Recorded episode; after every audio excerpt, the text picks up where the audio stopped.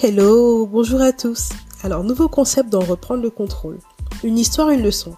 Ça va être la partie interactive du podcast. C'est vous qui allez alimenter les épisodes. On communique, vous me racontez vos expériences de vie que je vais analyser. Le but de ces épisodes, ça va être de faire conscientiser chacun d'entre nous, vous aider à reprendre le contrôle dans les moments difficiles, à vous motiver, à vous remotiver, vous aider à prendre vos décisions et vous aider à vous poser les bonnes questions, car on se retrouve beaucoup quand on écoute les histoires des autres. Une histoire, une leçon, ça va être votre safe place. Que l'histoire soit positive ou négative, il y a toujours une leçon à en tirer. Cette leçon aidera la personne concernée, mais aussi toutes les personnes qui écouteront le podcast. Allez, bonne écoute Si toi aussi tu souhaites participer, nous raconter une expérience de vie, une histoire, n'hésite surtout pas, tu as toutes les informations en description pour pouvoir me contacter.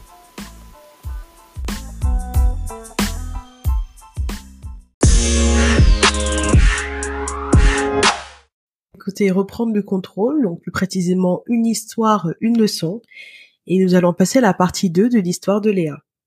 Alors, on continue l'histoire de Léa. Cette femme, qui aujourd'hui est une personne âgée, mais qui continue de subir ses mauvais choix. Ces choix qu'elle a fait quand elle était jeune. Comme je le disais, elle a fini par guérir et a vaincu le cancer. Que pouvait-il lui arriver de pire après autant de souffrances? Eh bien encore pire, tout simplement. Alors, la famille de Léa commença à remarquer des troubles de mémoire qui, au fil du temps, sont devenus inquiétants. Elle oubliait tout. Ça ne pouvait pas juste être un manque de concentration, il y avait un problème plus profond derrière. Mon ami m'a raconté une anecdote. Un jour, elles étaient ensemble au supermarché. Son mari, le mari de Léa, l'appelle pendant qu'elle faisait les courses pour lui demander de lui prendre quelque chose. Donc elle l'a écouté, elle lui dit OK. Et au moment de raccrocher, elle avait oublié ce qu'il lui avait demandé. Elle ne savait plus du tout ce qu'il lui avait demandé, ce qu'elle devait acheter pour lui. Donc comme ça, au bout de quelques mois, sa famille décida qu'il était temps qu'elle consulte pour ses oublis, qui devenaient de plus en plus inquiétants. Son mari, lui, il était complètement détaché. Selon lui, c'était rien d'important. Mais qu'on se dise les choses. En réalité, ils s'en foutaient, tout simplement. Pour ne pas changer. Le diagnostic tombe. Léa est atteinte d'Alzheimer. Aujourd'hui, elle vit cette maladie depuis huit ans. Mais comment c'était possible? Comment pouvait-elle avoir Alzheimer aussitôt? Elle était jeune encore.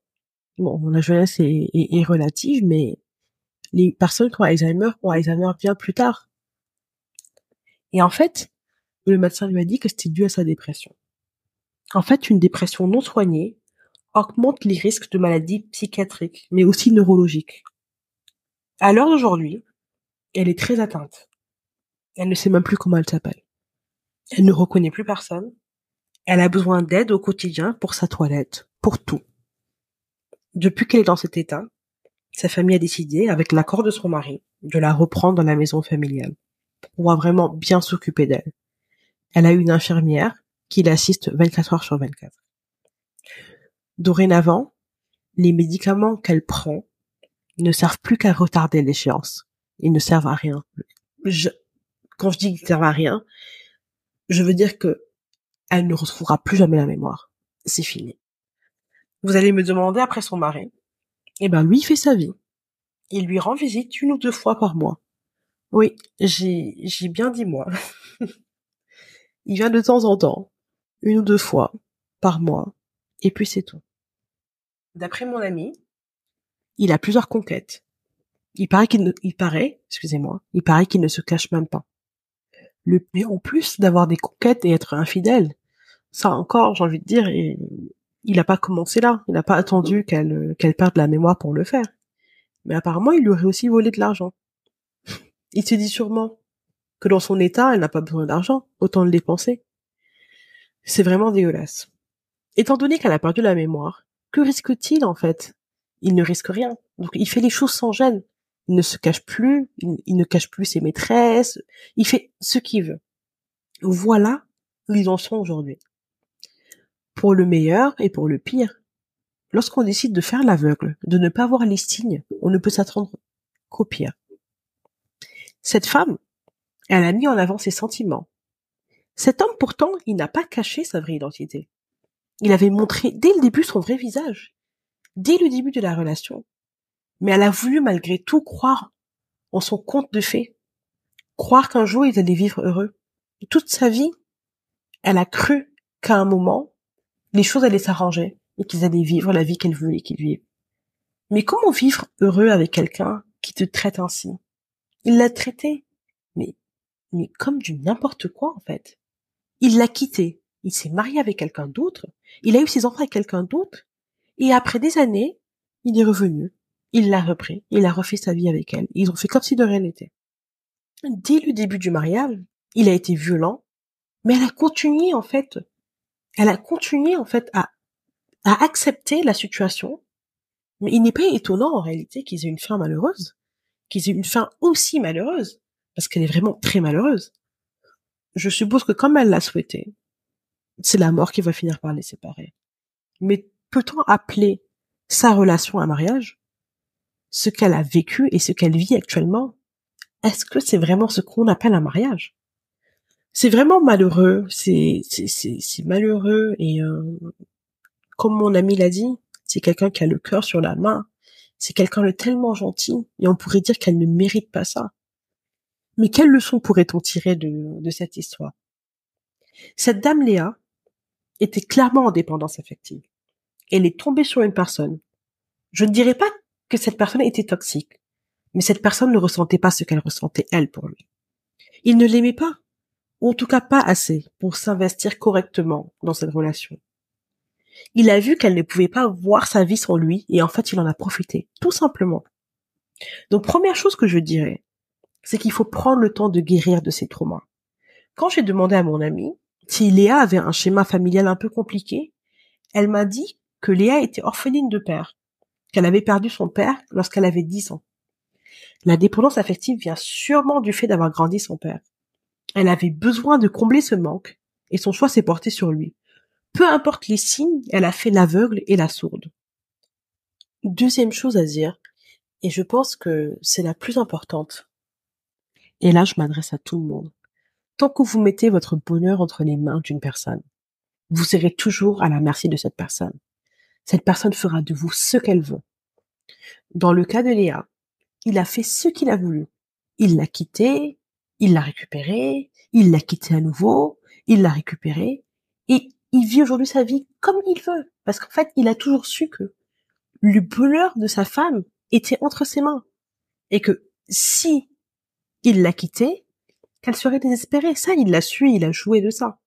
Donc, il faut arrêter de mettre son bonheur entre les mains d'une autre personne, en fait.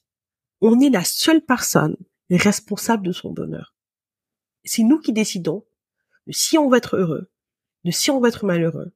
Et c'est nous qui pouvons savoir ce qu'on peut faire pour être heureux. C'est à nous de décider, c'est à personne d'autre. Il faut laisser personne, justement, décider de cela pour nous. Troisième chose, travailler son estime de soi n'est pas une option. Ce n'est pas une option, en fait. Il faut travailler son estime de soi.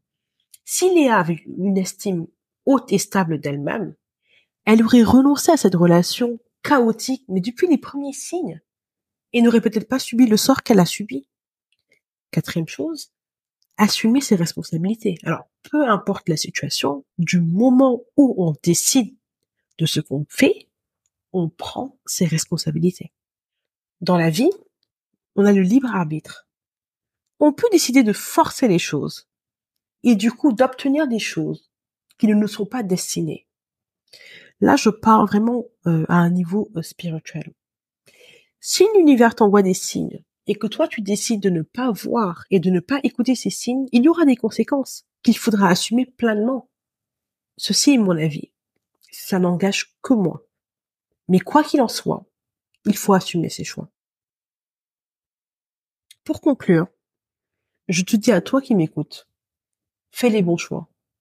Aujourd'hui, je ne peux pas transmettre de message à Léa, vu l'état dans lequel elle est. Mais son histoire peut nous servir à nous tous. Si tu as fait un mauvais choix dans ta vie, ce n'est pas trop tard. Du moment où tu t'en rends compte, répare-le. Choisis-toi. Tu passes avant tout le monde.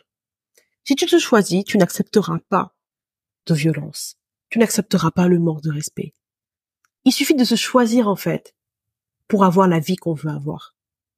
que si tu décides, malgré tout cela, de faire le mauvais choix, en sachant que ce que tu fais, ce n'est pas forcément bien, mais que c'est ce que tu veux faire, tu subiras les conséquences de tes choix, d'une manière ou d'une autre. Là, dans le cas de Léa, elle a forcé, elle avait un objectif, elle n'a pas réfléchi à est-ce que ce que je veux sera positif ou négatif pour moi. Elle, elle voulait tout simplement vivre avec cette personne. Elle l'a eu finalement, elle a vécu avec cette personne. Si aujourd'hui elle était consciente, si elle était dans, dans son état normal, qu'est-ce qu'elle dirait? Est-ce qu'elle vivrait dans le regret ou pas? Moi je pense que oui. Moi je pense qu'avec le recul, elle serait rendue compte de son erreur et qu'elle vivrait aujourd'hui dans le regret. Mais elle a fait des choix. Et voilà. Sache que c'est toi avant tout le monde. Tu passes avant tout le monde. Aime-toi. Respecte-toi. Sois fier de toi. Une fois qu'on a ce mindset et qu'on se positionne avant tout le monde, on ne peut pas vivre certaines situations dans la vie. C'est pas possible. Je ne parle pas des maladies, je ne parle pas d'Alzheimer, je ne parle pas du cancer. Alors ça, par contre, euh, c'est le destin. Mais si on a eu Alzheimer parce qu'on a fait une dépression et qu'on n'a pas soigné cette dépression et que du coup ça nous a donné des problèmes neurologiques, psychiatriques, peu importe, bah, il faut quand même faire le lien. Il faut savoir que c'est à cause des mauvais choix qu'on en est arrivé là. On fait aussi un lien entre le cancer et le stress. Qu'est-ce qu'on peut penser de tout ça? Je vous laisse penser à, tout ça. Et j'espère que vous en tirez des leçons positives. C'est tout pour moi. Je vous dis à bientôt. Merci pour votre écoute.